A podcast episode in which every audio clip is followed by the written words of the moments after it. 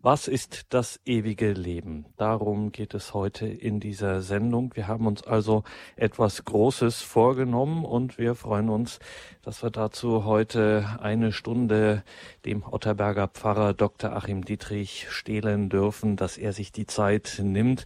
Man weiß ja, so ein Pfarreralltag ist durchaus sehr dicht gedrängt, die Terminkalender. Da gibt es nicht viele freie Stellen. Umso mehr freuen wir uns, dass sich Pfarrer Achim Dietrich heute die Zeit wieder für uns nimmt. In der Credo-Sendung in Otterberg haben wir ihn am Telefon. Guten Abend, grüße Gott, Pfarrer Dietrich. Grüß Gott. Was ist das ewige Leben? Eine, wie ich schon andeutete, große Frage, der wir uns heute hier stellen, aber eben auch eine ganz existenzielle Frage. Man kann es auch herunterbrechen und zum Beispiel die Frage umformulieren in die Frage, was kommt nach dem Tod? Und jetzt haben wir einen professionellen katholischen Christen am anderen Ende der Leitung, Pfarrer Dietrich. Wenn ich jetzt zu Ihnen komme, gar nicht in großer Not, einfach nur aus Neugier, was sagt mir da ein Christ? Was sagt mir ein katholischer Priester auf diese Frage, was kommt nach dem Tod, Pfarrer Dietrich? Ja, nach dem Tod kommt eben ja, hoffentlich der Zugang zum ewigen Leben bei Gott. Die Frage, was ist das ewige Leben, ist ja eigentlich direkt nicht zu beantworten, weil wir das, die Ewigkeit Gottes nicht äh, als Objekt auffassen können und angehen können. Wir können sie nicht wirklich in den Begriff bekommen. Und insofern müssen wir eine, eine Perspektive aufmachen. Müssen wir mit dem Zeugnis der Heiligen Schrift und dem Evangelium, insbesondere der Lehre der Kirche, dann schauen, äh, was, wie wir das eingrenzen können, was, was wir alles sagen müssen, um zu verstehen, was bedeutet Ewigkeit, ewiges Leben. Eines kann man vorweg sagen, das ewige Leben beginnt nicht einfach im physischen Tod. Es ist nicht einfach die Fortsetzung des irdischen Lebens, dass dann irgendwie das weitergeht und weiterläuft, das wäre viel zu kurz gegriffen. Das ewige Leben ist etwas Umfassendes, etwas Göttliches und ja, es hat mit der Zeit zu tun, aber steht nicht einfach im Gegensatz oder stellt nicht einfach die, die Verlängerung der irdischen Zeit dar. Was wir vielleicht betrachten sollten am Anfang ist dieser Begriff überhaupt Ewigkeit. Es ist ein schönes Wort, finde ich. Es äh, lässt sich, also es klingt schön, es ist auch ein schöner, schönes Wort für Gesang. Im Althochdeutschen war es viel kürzer, da hieß, hieß dieses Wort Ewe. Also nur drei Buchstaben, das erste E schön lang gestreckt. Ewe, also das hat man verwendet, diesen Begriff für das, was wir heute mit Ewigkeit bezeichnen, äh, bis ins 16. Jahrhundert und dann hat sich das Wort äh, verändert, wurde ja ähm, syntaktisch vom Wort her dann neu gefasst, bis es schluss, schlussendlich dann Ewigkeit äh, wurde. Aber diese, dieses, diese Vorstellung, diese Überlegung, Ewigkeit, die ist den Menschen eigentlich nicht fremd, generell nicht. Der Mensch macht sich nämlich immer Gedanken, äh, nicht nur, wo komme ich her, wie, wie, wie bin ich in die Welt gekommen, wie sind die Menschen entstanden, wie bin ich entstanden, äh, sondern eben auch die Frage, wo gehe ich hin, wenn ich sterbe, das ist ja Fakt, äh, das liegt äh, in unserer Erfahrungswelt, dass wir sterben, dass jeder stirbt. Das Jenseitige hat die Menschen, seit sie Menschen sind, seit es Menschen gibt, hat das die Menschen immer umgetrieben, was ist jenseits des Todes.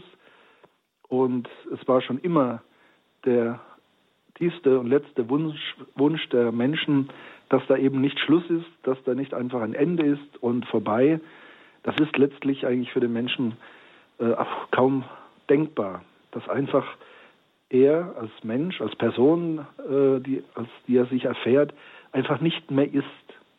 Das ist, glaube ich, können wir nicht wirklich denken, dass einfach mit uns Schluss ist.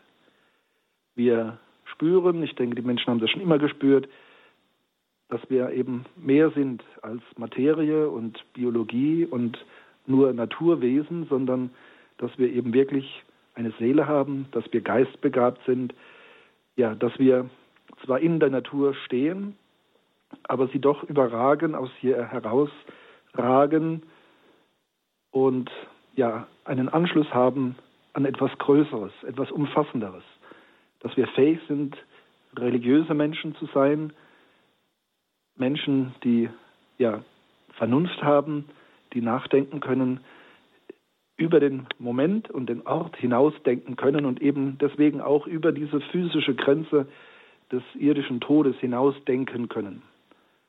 Es gibt da kein Erfahrungswissen, wir können nicht in Erfahrung bringen, was jenseits des Todes ist, aber unsere, unsere, unser Inneres, unser innerer Mensch sagt uns, denke ich, mit klarer Stimme, da ist eine Bestimmung über den Tod hinweg. Und es kann nicht sein, dass wir einfach dann enden und schlussendlich versinken wieder im Dunkel der Vergessenheit. Das ist diese Sehnsucht, aber auch Sucht des Menschen nach dem Fortleben. Sucht, wenn man es versucht, rein irdisch ähm, zu befriedigen, indem man versucht, ganz berühmt zu werden und so den physischen Tod zu überstehen in der Erinnerung der Menschen. Eine Sucht, die für viele große Baudenkmäler gesorgt hat. Da denken wir an monumentale Figuren, Denkmäler, die Pyramiden. Das sind alles so Momente, wo dann Einzelne versucht haben, sich einzubrennen in das Gedächtnis der Menschen, dass sie nicht in Vergessenheit geraten. Die Zeiten überdauern. Das ist, was letztlich Ewigkeit meint. Der Mensch erfährt die Zeit, erfährt seine Vergänglichkeit und das ist ja auch jetzt im November das große Thema, das uns jetzt seit einigen Wochen beschäftigt, mit Allerheiligen, Allerseelen, mit dem Volkstrauertag, mit dem Totensonntag. Der November ist ganz und gar geprägt von ja, dem Thema der Verstorbenen, der Vergänglichkeit. Wir sehen es auch in der Natur, wie jetzt alles sich dem Winter zuneigt und abstirbt, vermeintlich abstirbt. Aber so wie wir in der Natur sehen, die Bäume werden kahl und scheinen abzusterben, und wir doch wissen, dass auch wieder ein Frühling kommt und neues Leben hervorbricht, so eben haben wir auch die Ahnung, dass ja im physischen Tod nicht einfach Schluss ist, das Leben nicht endet. Es wird auf einer gewissen Ebene beendet, aber das darüber hinaus. Das ist die große Frage, das ist die große Sehnsucht. Was ist nach dem Tode? Wie ist es mit Leben über den Tod hinaus? mit ewigem Leben, das eben nicht mehr der Zeit unterworfen ist, das nicht mehr endet. Und genau diese Perspektive oder auf genau diese Fragen und diese Sucht, wie Sie auch gesagt haben, nach dem Fortleben hat natürlich die Kirche, hat die christliche Tradition eine Antwort. Bevor wir dazu kommen, Pfarrer Dietrich, ähm, auch schon Jesus Christus mit seinem Erscheinen äh, wird er ja konkret, er tritt nicht in einen luftleeren Raum, wo es dafür keine Erfahrung und keine Konzeptionen, sagen wir es so, gibt, sondern das ist ja schon damals durchaus gefüllt. Da gibt es schon Bedeutungen, die da in der Luft liegen. Was finden wir denn da so beispielsweise, wenn wir jetzt an den griechischen Kulturkreis denken? Ja, also wie gesagt, die Frage nach dem Fortleben über den Tod hinaus hat die Menschen seit Anfang an beschäftigt. Und in den Religionen ist das natürlich dann immer auch ein großes Thema mit sehr unterschiedlichen Antworten. Viele Kulte und Religionen sind letztlich doch in, in einem kosmologischen Rahmen geblieben, also in einem äh, zeitlich materiellen Rahmen, wo es dann einfach zu ewigen Wiederholungen kommt, zu einer Ewigkeit der Welt oder einer Ewigkeit der Materie, zu einem ewigen Zyklus. Äh, dann auch im Buddhismus ist letztlich ähm, die größte Sehnsucht aus diesem äh, ständigen Kreisen und diesem ewigen Zyklus äh, des Werdens und Vergehens äh, da herauszukommen. Das ist die höchste, größte Sehnsucht, ähm, wie es sich im Buddhismus, äh, in asiatischen Religionen niederschlägt. Im griechisch-hellenistischen Bereich, ähm, in der späteren Zeit, dann vor allem also Plato, Aristoteles, haben wir ja dieses äh, errungene Motiv des einen Göttlichen, also dass die Zeitlichkeit, die Veränderlichkeit der Welt, das Viele, ähm, dieses Unvollkommene, dieses ständig Werdende und sich Verändernde, dass das getragen und empfangen wird von dem einen und von einem göttlichen einen. Und das Irdische hat einen Anteil, es ist nicht einfach Gegensatz, aber das Irdische ist doch immer minderer Qualität, es ist immer nur Abbild. Und ähm, also die großen Philosophen der Griechen haben äh, da schon eine gewisse Vorarbeit geleistet, hatten also schon einen äh, großen Schritt getan hin zum jüdisch-christlichen äh, Denken des ewigen Lebens. Es gibt ja dann auch eine ganz intensive Berührung zwischen hellenistischer Kultur und ähm, biblischem Denken. Also dann in der Spätphase des Alten Testamentes haben wir die sogenannte Weisheitsliteratur und äh, da finden wir dann vieles, was dann auch einen gewissen Brückenschlag ermöglicht.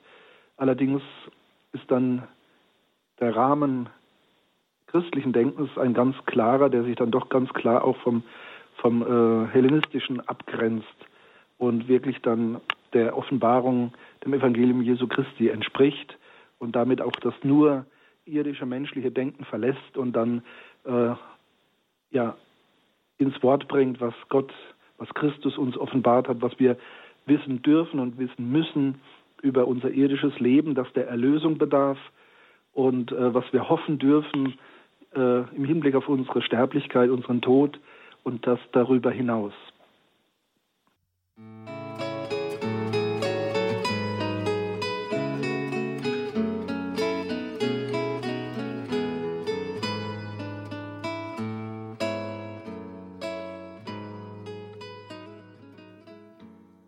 Was ist das ewige Leben? Das fragen wir in dieser Credo-Sendung bei Radio Horeb und Radio Maria. Pfarrer Dr. Achim Dittrich sprechen da mit ihm darüber, haben jetzt gerade ein bisschen auch in die menschliche Kulturgeschichte, in die Religionsgeschichte geschaut, dass das Thema die Menschen natürlich zu allen Zeiten und in allen Regionen und Religionen immer bewegt hat, haben uns jetzt in unseren Kulturkreis begeben, da wo wir herkommen, auch ins Griechische, in das hellenistische Denken im, im weitesten Sinn, so ein kurzer Blick darauf und es ist eben diese Kultur, in die sich hinein dann Gott endgültig offenbart mit Jesus Christus aus dem Volk Israel und jetzt kommen eben die spezifisch christlichen Aspekte, das christliche Wissen, sagen wir so, über das ewige Leben ins Spiel. Was müssen wir dazu wissen, Pfarrer Dietrich? Ja, vielleicht machen wir uns klar, was zur Zeit Jesu die verschiedenen Vorstellungen innerhalb des Judentums waren zum Thema Ewigkeit, ewiges Leben, Auferstehung der Toten. Das war eben keine klare Sache damals. Ich glaube, jeder hat von den Sonntagsevangelien diese äh, regelmäßig gelesene äh, Perikope im Ohr, wo eben die Sadduzäer und die Pharisäer miteinander streiten und Jesus hinzuziehen und äh, jetzt einmal, ausnahmsweise einmal, Jesus äh, mit den Pharisäern d'accord ist, einer Meinung ist gegenüber den Sadduzäern. Die Sadduzäer glauben nicht an eine Auferstehung äh, der Toten. Sie denken rein innerweltlich.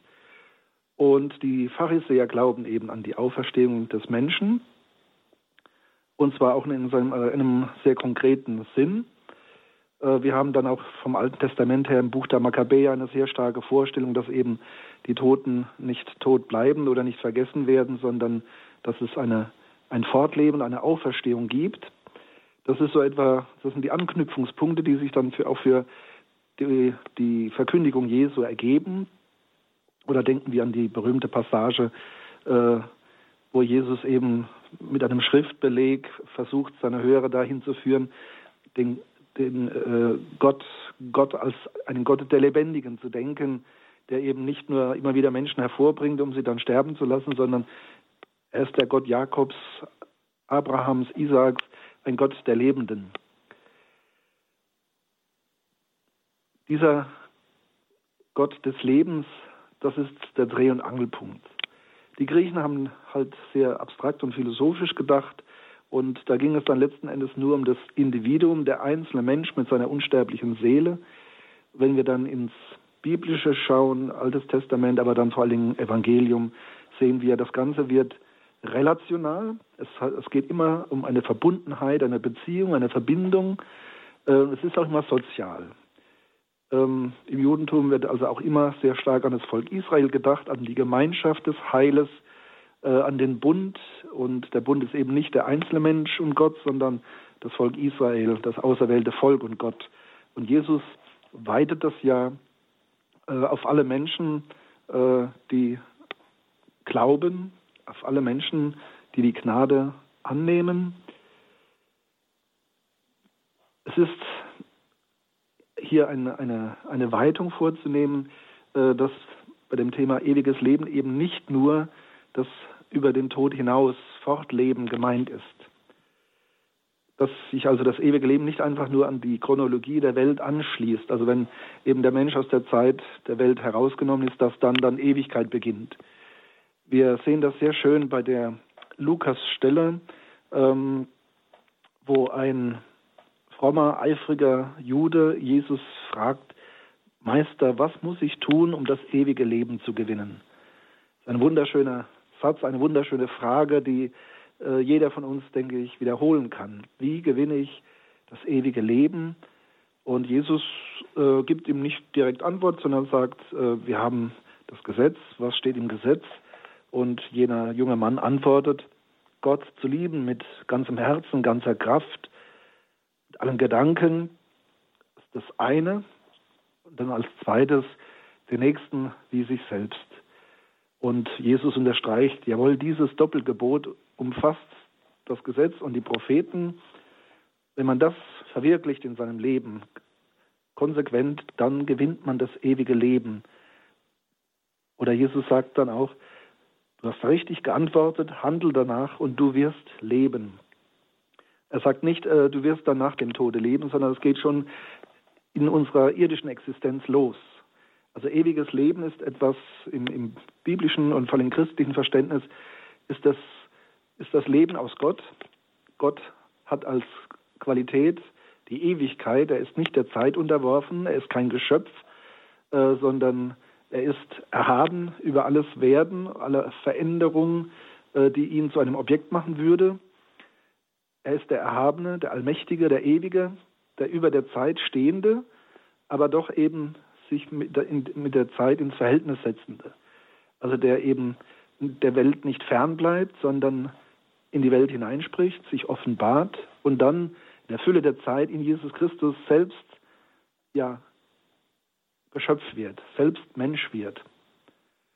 Dazu brauchen wir natürlich dann auch die äh, die Kenntnis, die uns Jesus ja geschenkt hat von der Dreifaltigkeit, dass Gott also nicht ein Monolith ist, sondern dass er in sich Gemeinschaft ist. Also ewiges Leben kommt von Gott, es umfängt den Kosmos, die Schöpfung und ist entsprechend dann auch jenseits der Todeslinie ähm, die Wirklichkeit, die göttliche Wirklichkeit, oder auch der Himmel, wie wir sagen können. Aber wir können in dieser Welt schon Anschluss finden an das ewige Leben. Es ist nicht einfach nur jenseits des Todes. Das ewige Leben aus Gott ist uns in dieser Welt schon anfanghaft zugänglich. Das meint auch Jesus, wenn er diesem jungen Mann, der ihn gefragt hat, sagt, handle danach, liebe Gott und den Nächsten wie dich selbst und du wirst leben. Heute würde man sagen, also wahres Leben, authentisches Leben. Äh, allerdings darf man das dann nicht so weit treiben, dass man sagt, also äh, über das Jenseits wissen wir dann doch nichts. Es geht nur darum, in dieser Welt authentisch zu sein. Das wäre wieder natürlich äh, eine, ein Abschnitt und eine Verkürzung. Aber ich denke schon, es ist wichtig, dass das ewige Leben nicht einfach nur postmortal ist und jenseits des Todes beginnt, sondern dass es uns jetzt schon anfanghaft geschenkt wird. Und dieses ewige Leben ist nicht ein etwas, sondern es wird uns geschenkt in der Verbindung mit Christus. Es ist also relational oder sozial. Es schenkt sich uns in der Verbundenheit mit Gott und im Geschehen der Liebe, die eben äh, uns Menschen ja möglich ist, ähm, indem wir teilhaben an dieser, an einem, am Wesen Gottes, an der inneren Liebesdynamik Gottes, die uns im Heiligen Geist auch in dieser Welt möglich ist. Wahre Liebe die eben nicht ähm, ja, reine Emotionalität ist oder Kalkül äh, oder irgendeine Täuschung, sondern ein wahrhaftes sich hingeben, ein wahrhaftes sich verschenken und auch beschenken lassen. Ja, und diese Liebe, dieses Leben aus Gott, da ist das ewige Leben auch schon Gegenwart. Also ich fasse nochmal zusammen, wenn wir dann zum Beispiel über das Leben nach dem Tod sprechen im Zusammenhang mit dem ewigen Leben, dann ist zum einen erstmal gemeint eben nicht eine einfache chronologische Fortsetzung der Zeit in einem anderen äh, physisch-materiellen äh, oder immateriell-geistigen ähm, Zustand, die Zeit läuft halt weiter, sondern wenn die Christen jetzt vom ewigen Leben sprechen, dann meinen sie etwas, was nicht sozusagen dieser Weltzeit im engen Sinn angehört, sondern das ist irgendwie ein ähm, besonderer Zustand. Bei Gott sein haben Sie auch ähm, genannt. Jetzt sind Sie studierter Theologe. Sie sind sogar promoviert, haben sich auch einen Namen gemacht durchaus. Jetzt äh, fragen wir Sie mal nach Ihrem Insiderwissen, Pfarrer Dietrich. Dieses ewige Leben, was eben nicht einfach nur die Fortsetzung einer ähm, irdischen Zeit, eines irdischen Zeitablaufes ist. Was ist diese Ewigkeit? Wie muss ich mir die vorstellen, im besten Sinn? Ja, also wie gesagt, äh, letztlich versagen unsere Begriffe und unsere Vorstellungen. Und doch haben wir diese Ahnung, diese Sehnsucht. Äh, wir spüren halt hier ganz deutlich unsere, unsere Vergänglichkeit. Wir sehen unsere Alterung. Wir sehen die Tage, wie sie dahinstreichen, die Jahre, wie sie vergehen. Und ähm, aber können nicht einfach sagen, das Gegenteil von dieser Zeit ist die Ewigkeit. Das wäre äh, verkehrt, es einfach nur als Gegensatz zu betrachten. Es ist aber auch nicht so, dass man äh, der Brandner Kasper, äh, das ist ein schönes Stück, wo das deutlich wird, also eine, eine naive Vorstellung des Paradieses. Der Brandner Kasper, der halt nicht sterben will und dann sogar mit dem Tod handelt und Karten spielt, ähm, um ja nicht sterben zu müssen und dann schlussendlich, als er dann einwilligt und stirbt, dann ähm, öffnet sich ihm das Paradies als ideale Fortsetzung dessen, was er vorher hatte. Also seine, seine Lebenswelt wird dann einfach befreit von allen Schicksalsschlägen, von allen Verstorbenen, sind plötzlich alle da und alles ist wunderbar. Ähm, das ist recht naiv und das ist auch nicht wirklich im Vollsinn christlich. Also dass man einfach ähm, die, die, das irdische Leben, die irdische Biografie in einer vervollkommnend, äh, also einer Form der Vervollkommnung äh, und Idealität dann äh, im Jenseits erfährt.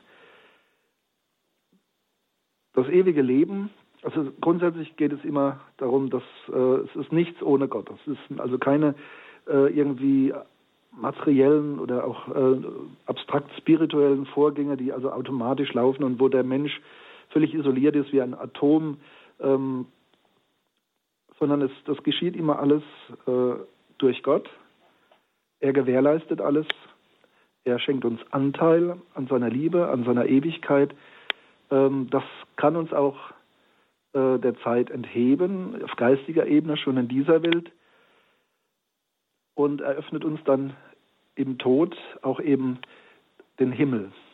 Das ist ja ein anderes Bild, das äh, ja sehr geeignet ist. Ähm, also lernt jedes Schulkind, dass natürlich nicht der, die Wolken gemeint sind oder das Weltall, sondern äh, der Himmel im Prinzip als ein, ein äh, anderes Wort, als ein synonymes Wort für die Ewigkeit Gottes, ähm, wo der Mensch bei Gott sein darf, ihn schauen darf, wie er ist, wie Paulus ja sagt, äh, die Herrlichkeit Gottes, wir dürfen sie dann schauen, wenn wir äh, sterben und die Erlösung, die Auferstehung erfahren. Wir dürfen Gott schauen, wie er ist, bei ihm sein. Das geht also auch um eine Gemeinschaft äh, mit Gott, eine große Nähe zu Gott, die sich äh, im Tod nun ja in einer neuen Qualität eröffnet.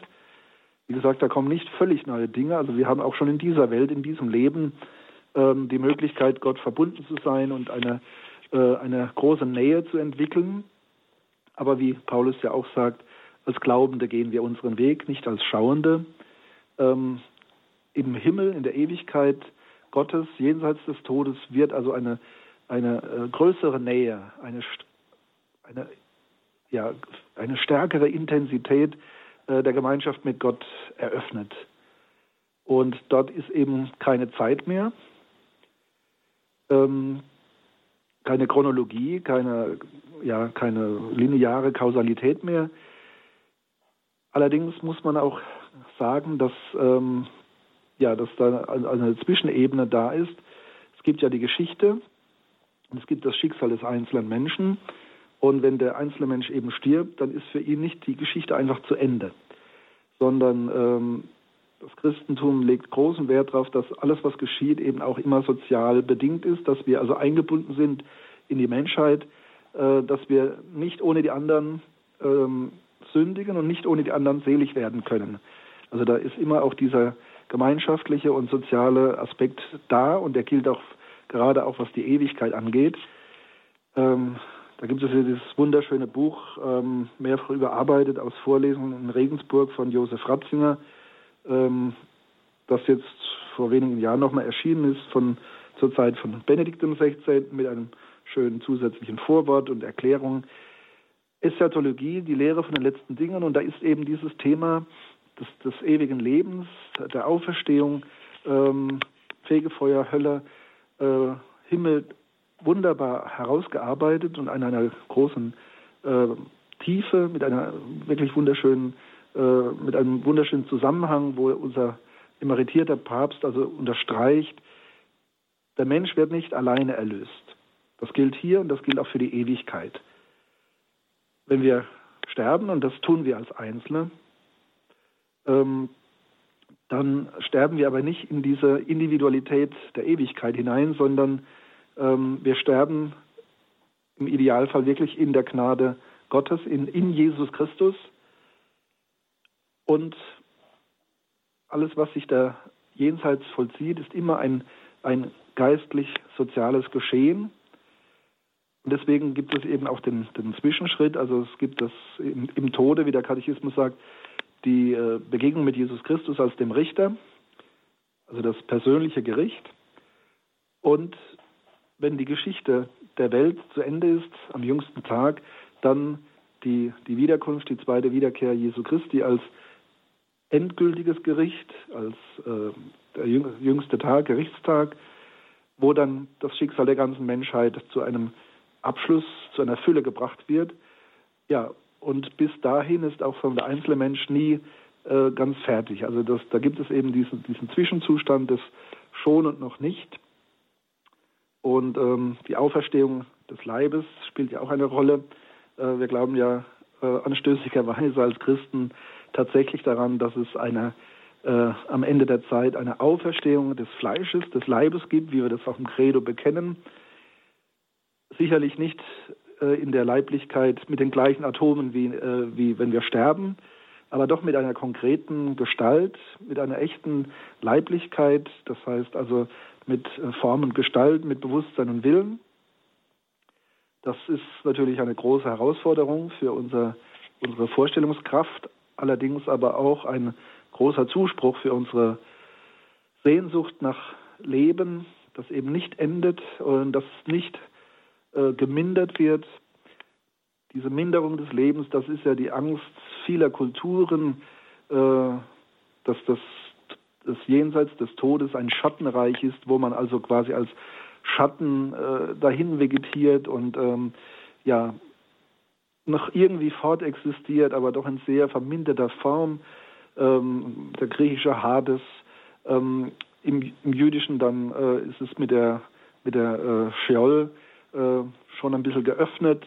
Wir kennen das schöne Bild, das Jesus auch verwendet, der Schoß Abrahams, in dem der arme Lazarus gebettet wird. Ja, also das sehen wir, es dreht sich immer darum, dass wir in Jesus Christus sind, in dieser Welt, im Tode, in der jenseitigen Welt.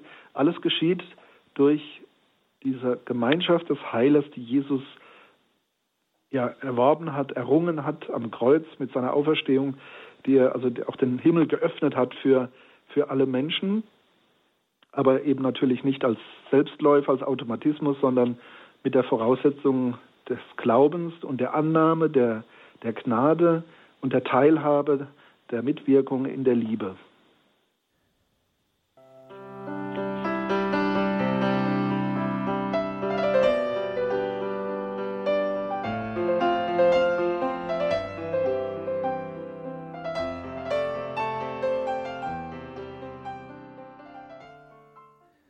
Was ist das ewige Leben? Diese Frage beschäftigt uns heute Abend in der Credo-Sendung bei Radio Horeb und Radio Maria. Und wir sind verbunden mit Pfarrer Achim Dietrich aus Otterberg und haben natürlich auch jetzt Gelegenheit für Sie, liebe Hörerinnen und Hörer, dass Sie sich hier in der Sendung einbringen mit Ihren Fragen, vielleicht auch mit Ihren Zweifeln, Nachfragen, Zeugnissen. Wir freuen uns wenn Sie sich hier in der Sendung beteiligen. Sie erreichen uns unter der 089 517 008 008. Das ist die deutsche Hörernummer, mit der Sie uns hier in der Sendung anrufen können. 089 517 008 008 und für alle, die uns außerhalb hören, das Ganze auch nochmal mit der deutschen Vorwahl 0049 89 517 008 008. Mehrfach, Pfarrer Dittrich, haben Sie hier gesagt, dass wir, wenn wir über das ewige Leben sprechen, nicht einfach als Christen nur davon sprechen, äh, was uns nach dem Tod erwartet, welche Optionen und Zustände wir da haben, sondern dass es schon, wenn wir uns auf diesen Jesus Christus einlassen, in der entsprechenden Art und Weise mit unserem Leben, dass wir dann schon in diesem irdischen Leben, wo wir ja eigentlich nur Zeit vital erfahren, dass ich eben, dass wir wachsen und stärker werden und dass wir dann ab einem bestimmten Zeitpunkt wieder schwächer werden und dass wir vergehen, dass sich die Vergänglichkeit mehr und mehr an unserem Leben und überhaupt zeigt. Und trotzdem sagen sie, der Christ erfährt dieses ewige Leben schon in einer gewissen, wenngleich ähm, verborgenen oder geheimnishaften Weise, erfährt er das schon oder hat er da schon Anteil irgendwie in diesem irdischen Leben. Also es gibt neben allem, was uns ganz normal im Leben der Zeit einfach unterworfen ist, etwas, was nochmal jenseits dieser Zeit steht, was sich nicht verändert. Wo erfährt denn ein Christ so etwas äh, konkret, zum Beispiel im kirchlichen Leben oder so? Erfahre ich sowas, erfahre ich davon was, wenn ich zu Ihnen sonntags in Gottesdienst komme? Mhm. Ja, die, der intensivste Punkt ist der Empfang der Heiligen Kommunion, die Eucharistie. Äh, heute sagt man ja der Leib Christi. Früher wurde dann wirklich dem Empfangenen zugesprochen, dass er auch das ewige Leben empfängt. Das war eine sehr starke und sehr deutliche Ausdrucksweise. Die, der Leib Christi ist natürlich auch wunderschöner schöner Begriff, aber ähm, das ist so in Vergessenheit geraten, dass wir, wenn wir die Heilige Kommunion empfangen, dass das Anteil ist am ewigen Leben, weil wir eben Anteil haben an Jesus Christus. Wenn wir, also wenn Sie, meinen die, Sie meinen die frühere Spendeformel, wenn man die Kommunion empfing, genau. der, äh, Leib Christi bewahre dich zum ewigen Leben. Ja. Mhm. Der Leib Christi, das macht deutlich, wir haben Anteil an Jesus Christus und äh, die frühere Spendeformel ähm, hat also auch diese Perspektive noch äh, mit reingebracht, dass eben Teilhabe an Jesus Christus bedeutet Teilhabe am ewigen Leben. Ähm, ich denke da jetzt auch an, die, äh, an den Dialog zwischen äh, Martha, also der andere Lazarus, äh, der Bruder von Martha und Maria ist gestorben. Jesus kommt äh, zu spät und auferweckt Lazarus. Aber im Vorfeld gibt es diesen Dialog zwischen Jesus und Martha und äh, wo Jesus ihr dann klar macht, ich bin die Auferstehung und das Leben. Wer an mich glaubt, wird leben, auch wenn er stirbt. Und jeder, der lebt und an mich glaubt, wird auf ewig nicht sterben. Also diese Formulierung aus dem Johannesevangelium macht auch deutlich, ähm, da ist schon etwas Präsentisches dabei. Also das ist nicht eben nur eine Verheißung später, sondern es ist einfach eine, eine personale Wirklichkeit. Also diese, diese Ewigkeit eröffnet sich in Jesus Christus, auch schon in dieser Welt. Das ist, ähm, also wenn wir, wenn wir wahrhaft in Jesus Christus sind, dann wird also auch in der Zeit es möglich, ähm, ja, an diesem Ewigkeitscharakter, an dieser, äh, dieser Heiligkeit, an dieser Liebesmacht Gottes teilzuhaben. Und das ist ein, ein Moment in der Zeit, das eben nicht der Zeit unterworfen ist, sondern äh, der Liebe Gottes und damit der Ewigkeit. Wenn wir das bedenken, dann wird es auch verständlicher und vorstellbarer, wie zum Beispiel Gott äh, Wunder wirkt. Wunder geschehen im Hinblick auf den Glauben und die Liebe. Es sind also irgendwie Einbrüche in die Zeit, in die physikalischen Gesetzmäßigkeiten der, der Erde, wo eben die Ewigkeit einbricht und in einzelnen Momenten und Geschehnissen ähm, ja, einen Eingriff vornimmt, äh, der sich eben von der Ewigkeit her speist und möglich ist. Das ewige Leben, es ist das, was wir wirklich äh, anstreben. Äh, die große Krux ist heute, dass wir das verkürzt haben. Wir haben es säkularisiert, also die allgemeine Gesellschaft, von der spreche ich. Wir jagen nach erfülltem Leben. Also es gibt das eine, das plump hedonistische, also materielle, viel Technologie und viel Sport und Reisen und all diese Dinge. Ähm, das ist das hedonistische nach dem Spaß- und Lustprinzip. Dann gibt es auch das esoterische, äh, wo man also das Wohlbefinden und die seelische Harmonie und all diese Dinge sucht, aber letztlich immer im diesseitigen Rahmen bleibt und letztlich auch individuell bleibt. Also das Ganze nicht einbettet in das Mitmenschliche äh, und schon gar nicht in die Relation äh, hin auf Gott. Und insofern haben wir heute also die Sehnsucht nach dem ewigen Leben in der profanen Gesellschaft säkularisiert, verkürzt um den Ewigkeitscharakter und versuchen äh, mit eigenen Methoden, eigenen Möglichkeiten äh, erfülltes Leben hier zu gewinnen. Und das ist das, wo Jesus, das ist aber nicht neu, das, diese Versuchung hat es schon immer gegeben. Das ist genau das, wenn Jesus sagt, wer das Leben retten will, wer sein Leben retten will, der wird es verlieren. Und wer es verliert, um meinetwillen, der wird es gewinnen. Also wo wir auch sehen, äh, hier wird immer wieder auch der Rahmen des, der Zeit und irdischer Kausalität äh, überstiegen und durchbrochen. Äh, die Begriffe Leben sind also nicht äh, scharf abzuzirkeln, hier irdisches Leben, dort ewiges Leben, sondern es gibt für den Menschen im Heiligen Geist gibt es eine Ebene auch in dieser Welt, in dieser Zeit, die schon ja direkten Kontakt hat zur Ewigkeit. Also das macht Paulus sehr deutlich und Johannes immer wieder, dieses Hin und Her ähm, von der lebt und stirbt und stirbt nicht mehr und äh, wer stirbt, der lebt. Also diese, dieses äh, Hin und Her der Begriffe Sterben und Leben, ähm, das finden wir also in der Heiligen Schrift vielfach. Und äh, immer wieder wird es konfrontiert mit der klaren Aussage, wo Jesus seine Person zum Dreh- und Angelpunkt macht. Oder zum Beispiel im Johannes- oder Matthäus-Evangelium die Antwort an Thomas. Ähm, also Jesus hat angekündigt, dass er äh, zum Vater geht, um uns Menschen eine Wohnung zu bereiten, den Gläubigen eine Wohnung zu bereiten in der Ewigkeit.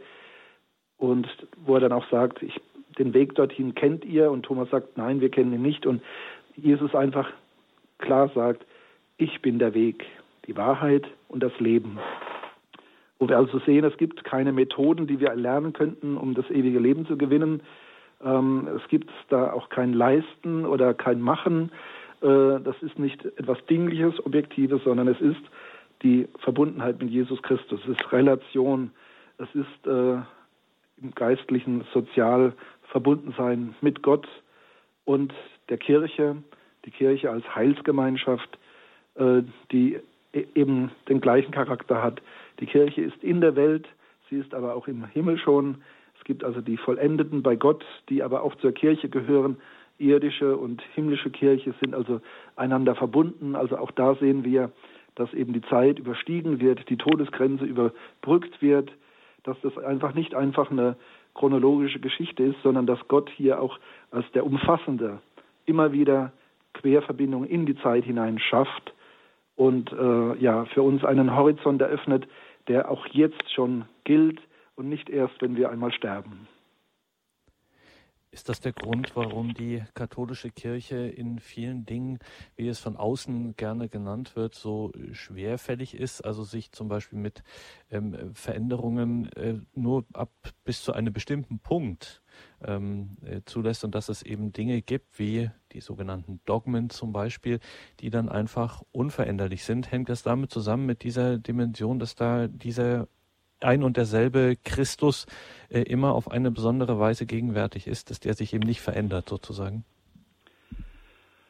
Ja, die, unser christlicher Glaube sagt eben, dass die Wahrheiten des Glaubens von Gott stammen und insofern äh, vielleicht in der Sprache und Ausdrucksweise einem Wandel, einer Entwicklung unterworfen sind, aber eben nicht im Gehalt und äh, weil es eben von Gott stammt. Gottes Wort in Menschenwort, wie Paulus sagt. Und äh, das ist ja der ständige Kampf, den wir führen müssen, also dass wir der Welt das Evangelium verkünden, und zwar unverkürzt, gewiss in der jeweiligen Sprache, in den jeweiligen Verständnismöglichkeiten, aber doch als eine Konfrontation mit dem Wort Gottes. Das ist ja in der Heiligen Messe äh, im Wortgottesdienst ja nicht äh, eine, eine äh, fromme Floskel. Das ist, wir werden konfrontiert mit Gottes Wort, das aus der Ewigkeit kommt und das wunderbarerweise auch im Menschenwort transportiert werden kann. Ähm,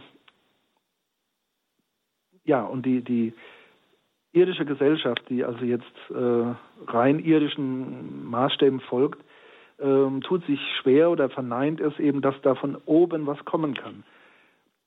Das ist immer die Versuchung, der, der Mensch, der also den, die Verbindung zu Gott verloren hat, auch eine Gesellschaft, die gottlos geworden ist, ähm, akzeptiert Gott nicht, weil Gott ist etwas oberhalb oder außerhalb und ist nicht verfügbar.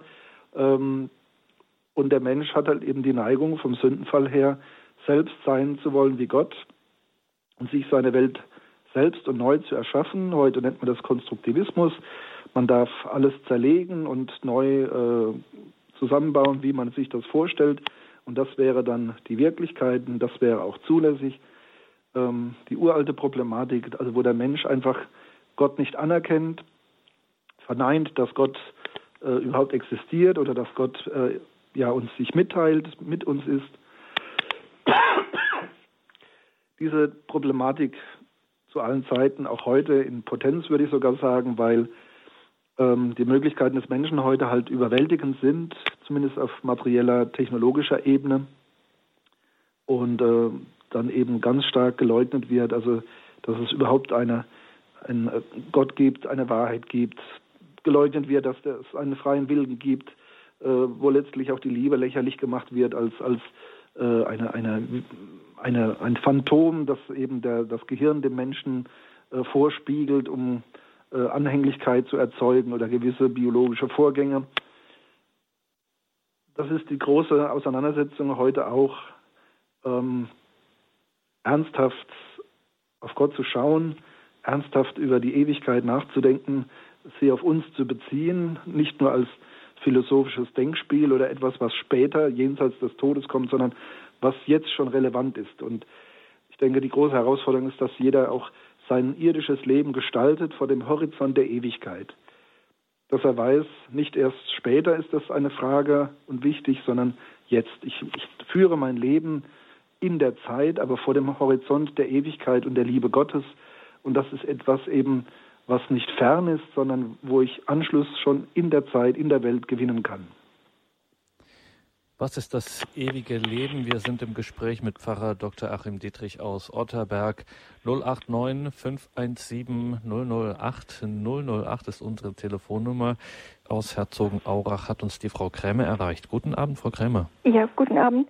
Ganz herzlichen Dank, Herr Pfarrer äh, Dr. Armin Dietrich und Ihnen, Herr Gregor Dornis äh, und es tat seinem Herzen weh. Und heute, wenn ihr seine Stimme hört, verhärtet nicht euer Herz. Jerusalem, wie oft wollte ich dich sammeln, äh, du aber hast nicht gewollt und du hast die Zeit deiner Heimsuchung nicht erkannt. Oh, hättest du sie doch erkannt. Und Jesus weinte. Und ich danke Ihnen ganz herzlich, Herr Pfarrer. Sie haben viele Dinge angesprochen, die mir auch so in der Seele leid weil wirklich war. Ne? Und es ist ja wirklich so, heutzutage die Menschen suchen, suchen, suchen Glück, Glück, Glück und es soll nie mehr aufhören. Aber als Christen haben wir doch alles da. Jesus kann uns nicht mehr geben. Er hat uns sein geweihtes Priestertum geschenkt. Er hat, er hat die Sakramente da da. Es beginnt hier in jeder heiligen Kommunion, in, der, in jeder heiligen Beichte bekommen wir das neue Kleid äh, wieder ja geschenkt, was er uns ja verdient hat am Kreuz und seiner Auferstehung. Und was er euch sagt, das tut die Mutter Gottes sagt es. Es ist der neue, der reine, der klare Wein. Es ist wirklich die Wahrheit. Und wenn ihr in meinem Wort bleibt, werdet ihr die Wahrheit erkennen und sie macht euch frei. Und das Wort, das ich gesprochen habe, das wird ihn richten am jüngsten Tag. Und jede Sekunde, jede Minute, jeden Tag müsste man eigentlich nützen. Wirklich war nützen, alles aufopfern, so wie die Mutter Gottes auch den seligen Kindern Jacinta und Francesco sagt, macht aus allem, was ihr könnt, ein Opfer da, zur Sühne für die Sünden der Welt. Und Dankeschön, Frau ja, Krämer. Danke. Ja, äh, Ihre ja. Botschaft ist angekommen. Danke, alles Gute, Gottes Segen nach Herzogenaurach. Herr Pfarrer, da hat die Frau Krämer bei Ihnen, ähm, glaube ich, offene Türen eingerannt, oder? Ja, also sie hat vor allem auch einen Moment noch mit reingebracht, natürlich. Äh, das sind, wie gesagt, keine Automatismen, sondern wir sind ja in einer Bewährungssituation. Wir bedürfen der Erlösung und äh, es ist eben nicht selbstverständlich, nicht einfach ein Automatismus, dass wir im Tode dann die, die äh, in den Himmel kommen. Also das ist dieser, dieser trollige Faschingsschlager da, wir kommen alle, alle in den Himmel. Ähm, Gott möchte uns alle im Himmel haben, aber er hat uns eben auch äh, in seiner Liebe als freie Geschöpfe, als freie Wesen geschaffen und wir müssen mittun und wir dürfen uns nicht verschließen. Wir dürfen eben nicht dem alten, äh, dem Sündenfall dann entsprechen und äh, ohne Gott und gegen Gott agieren, sondern wir müssen im Gegenteil zu Gott streben, mit Gott unser Leben führen wollen und ähm, müssen auch einfach klar haben, also nicht, dass wir uns jetzt skrupulant werden und äh, erstarren vor Angst, äh, aber dass wir alles, was wir tun und lassen, dass das äh, im Licht der Wahrheit äh, Gottes einmal äh, bei Gericht betrachtet wird. Äh, dass es eben im Tode ein, ein Gericht gibt und am Ende der Zeit noch einmal das jüngste Gericht als umfassendes. Also dass die Ewigkeit nicht einfach so, ähm, so eine lineare Fortsetzung ist, also wo wir dann einfach ohnehin äh, hingelangen. Also das ist heute ein bisschen mein Eindruck, wenn ich so äh, ja, die Menschen reden höre und ihre Vorstellungen, gerade auch im Bereich äh, Beerdigungen, ähm, ja, dass man da sehr großzügig sagt, also äh, kommen alle in den Himmel. Und äh, ich möchte das nicht umdrehen und sagen, äh, es kommen alle in die Hölle. Äh, sicher nicht. Aber ähm, Jesus selbst hat deutlich gemacht, dass wir uns äh, das, was uns in dieser Welt von der Ewigkeit her schon eröffnet wird und angeboten wird an Gnade und Hilfe, äh, dass wir das eben nicht ausschlagen, sondern dass wir das aufgreifen, uns helfen lassen, führen lassen und auch mittun äh, nach all unseren Kräften um durch diese enge Pforte, wie Jesus sagt, zu gelangen äh, und eben die Ewigkeit bei Gott nicht zu verfehlen. Das ist eben das Thema dann, also äh, persönliches Gericht, jüngstes Gericht und die drei Phasen oder sagen wir mal zwei eigentlich genauer gesagt, äh, die ewige Verdammnis, die Hölle und auf der anderen Seite die ewige Glückseligkeit, der Himmel mit seiner mit seinem Vorbereich, dem Purgatorium, dem Fegefeuer, äh, das eben nicht zur Hölle gehört, sondern zum Himmel, aber eben deutlich macht, ähm, wir müssen uns wirklich mühen und es ist äh, nicht selbstverständlich, äh, dass wir in die Ewigkeit Gottes gelangen, in, den Himmel, sondern wir, wir müssen dafür wirklich etwas tun, unser Leben als Christen ernsthaft führen und ähm, ja, das Geschenkte, was uns in den Sakramenten der Kirche gegeben wird, die Gnade, die uns im Gebet und im Geist Gottes geschenkt wird, dass wir das wirklich annehmen und äh, mit Entschlossenheit in unser Leben einbringen. Und weil das so eine schwierige, ähm, für viele Menschen schwierige Vorstellung ist, gerade Sie haben das Stichwort genannt, Gericht, besonderes Gericht im Tod und dann das sogenannte jüngste Gericht am Ende der Zeiten. Darüber, über all diese Dinge werden wir noch sprechen und also haben nicht mehr allzu viel Zeit. Ich will also kein Fass nochmal aufmachen, aber weil es eben gerade diese Gerichtsvorstellung, Pfarrer Dietrich, ähm, doch für viele Menschen ein großes Problem ist und auch ein ernstes Problem, was sie auch wirklich mit, wo sie im Glauben auch ringen müssen. Ähm, es gibt, Sie haben zu dir Extreme genannt, so auf der einen Seite, ach, naja, ist alles halb so wild, ich kann tun und lassen, was ich will, ich komme eh in den Himmel. Äh, und die anderen, die dann wirklich sehr äh, skrupulös werden, wie man sagt. Das heißt, man äh, rauft sich von früh bis spät, verrenkt man sich den Kopf und das Herz und das Gewissen und was habe ich jetzt wieder falsch gemacht und hoffentlich habe ich mir nicht verspielt oder so.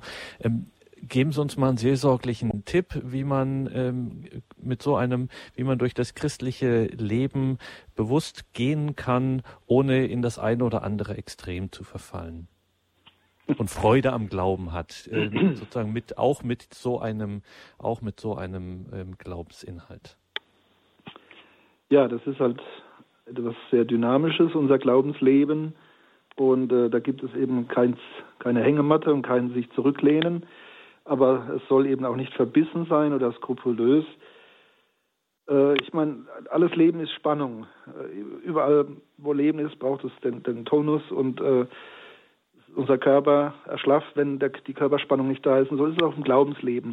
Ähm, also es muss eine gewisse Anstrengung da sein und äh, ein, ein, ein, auch ein gewisser Kampf, ein Streben, ähm, aber der doch von der Zuversicht und von der Hoffnung getragen ist und geleitet wird,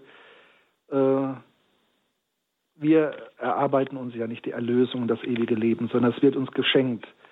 Äh, wir müssen nur uns darum mühen, dass wir dieses Geschenk äh, wirklich auch erfahren können, annehmen können. Und dass dieses Geschenk ist eben die Liebe Gottes, die Barmherzigkeit. Und wenn wir unbarmherzig sind und lieblosen, dann werden wir unfähig, dieses Geschenk zu empfangen. Und deswegen müssen wir doch uns ja in froher Zuversicht aber auch mit Ernst äh, und Besorgnis ähm, mühen, dass wir wirklich nicht äh, von der Gottlosigkeit und von der Unbarmherzigkeit, die sich ja auch gesellschaftlich und sozial vermittelt, äh, durch auch durch Einflüsse, durch Zugzwänge, die da entstehen, durch eine gewisse geistige Atmosphäre, die vorherrscht, dass wir uns davon immer wieder befreien und immer wieder uns vom Geist Jesu Christi da reinigen lassen und führen lassen ähm, das Ganze ist ein positiver Vorgang. Also es ist nicht so, dass Gott äh, eigentlich da eine Leistungsschau draus macht und nur die Besten zulässt, sondern er möchte uns alle bei sich haben und alle in die Ewigkeit führen. Aber eben ähm, unser Mittun ist wichtig und äh, die, ja, dass das, was uns gegeben wird, angeboten wird in der Kirche, im Glauben, dass wir das wirklich ernsthaft aufgreifen und da nicht äh, leichtfertig oder bequem äh, oder egoistisch äh, ja, uns auf eine Minimalform dann beschränken und sagen, ein bisschen ab und zu mal in die Kirche gehen und Kirchensteuer zahlen und das wird dann schon reichen und ansonsten niemand totschlagen und dann wird das schon passen. Also das, das ist zu bequem, das ist zu einfach, ähm, zumal wir ja auch äh, verantwortlich sind für die Mitmenschen im sozialen wie im Geist, im kirchlichen, im gläubigen Bereich, wo wir also auch helfen sollen, nicht nur unser eigenes Heil, sondern auch das Heil der Mitmenschen ist unsere Aufgabe. Also da muss man schon dranbleiben und äh, darf nicht äh, gemütlich werden und nicht nachlässig. Was ist das ewige Leben? Die Frage, die wir heute in einem ersten Teil einmal ganz grundlegend ähm, hinführend zur katholischen Perspektive auf diese Frage mit Pfarrer Dr. Achim Dietrich aus Otterberg bei Kaiserslautern besprochen haben. Und natürlich, das müssen wir noch weiter vertiefen, die sogenannten letzten Dinge, wie das im theologischen Jargon heißt, was heute jetzt schon angeklungen ist in der Sendung, diese Gerichte, diese beiden, die es gibt, das sogenannte Besondere und das Allgemeine, auch die Zustände, ähm, in der Ewigkeit, die die Kirche da hat. Was ist zum Beispiel der Himmel? Und solche Dinge, darüber sprechen wir dann weiter im Januar, am 24. Januar genau wird das der Fall sein. Dann sind wir wieder mit Pfarrer Dietrich verbunden und sprechen weiter über dieses Thema. Für heute vielen Dank, Pfarrer Dietrich. Danke Ihnen, liebe Hörerinnen und Hörer, fürs Dabeisein. Bleiben Sie nun dran. Um 21.40 Uhr beten wir die Komplett, das Nachtgebet der Kirche, schalten dazu ins, in den Landkreis Günzburg zu Dekan Martin Finkel. Danke an Bettina Radamacher in der Regie. Sie war im Hintergrund, hatte sie die Regie in dieser Sendung und begleitet sie dann auch weiter durch das Programm des Abends. Und auch müssen Sie auch unbedingt dabei sein, dann ab 22 Uhr bei der Sendung Gott hört dein Gebet. Nochmals danke, Pfarrer Dietrich, Gerne. weil wir heute auch gerade über das christliche Leben und über das Ernstnehmen dieses Lebens in Christus gesprochen haben, äh, dann bitten wir Sie natürlich um Ihre Unterstützung und den priesterlichen Segen. Ja. Herr Jesus Christus, in dir offenbart sich die Liebe Gottes, in dir zeigt sich die Ewigkeit für uns Menschen in der Welt, in der Zeit. Wir danken dir für deine für dein Entgegenkommen, deine Nähe, deine Hingabe, wir bitten dich, lass uns deine Gnade, deine Gabe annehmen, daraus leben und sie weiterschenken. Dazu segne uns der dreieinige Gott, der Vater, der Sohn und der Heilige Geist. Amen. Gelobt sei Jesus Christus. In Ewigkeit. Amen. Danke, Pfarrer Dietrich, danke Ihnen, liebe Hörerinnen und Hörer. Es verabschiedet sich Ihr Gregor Dornis.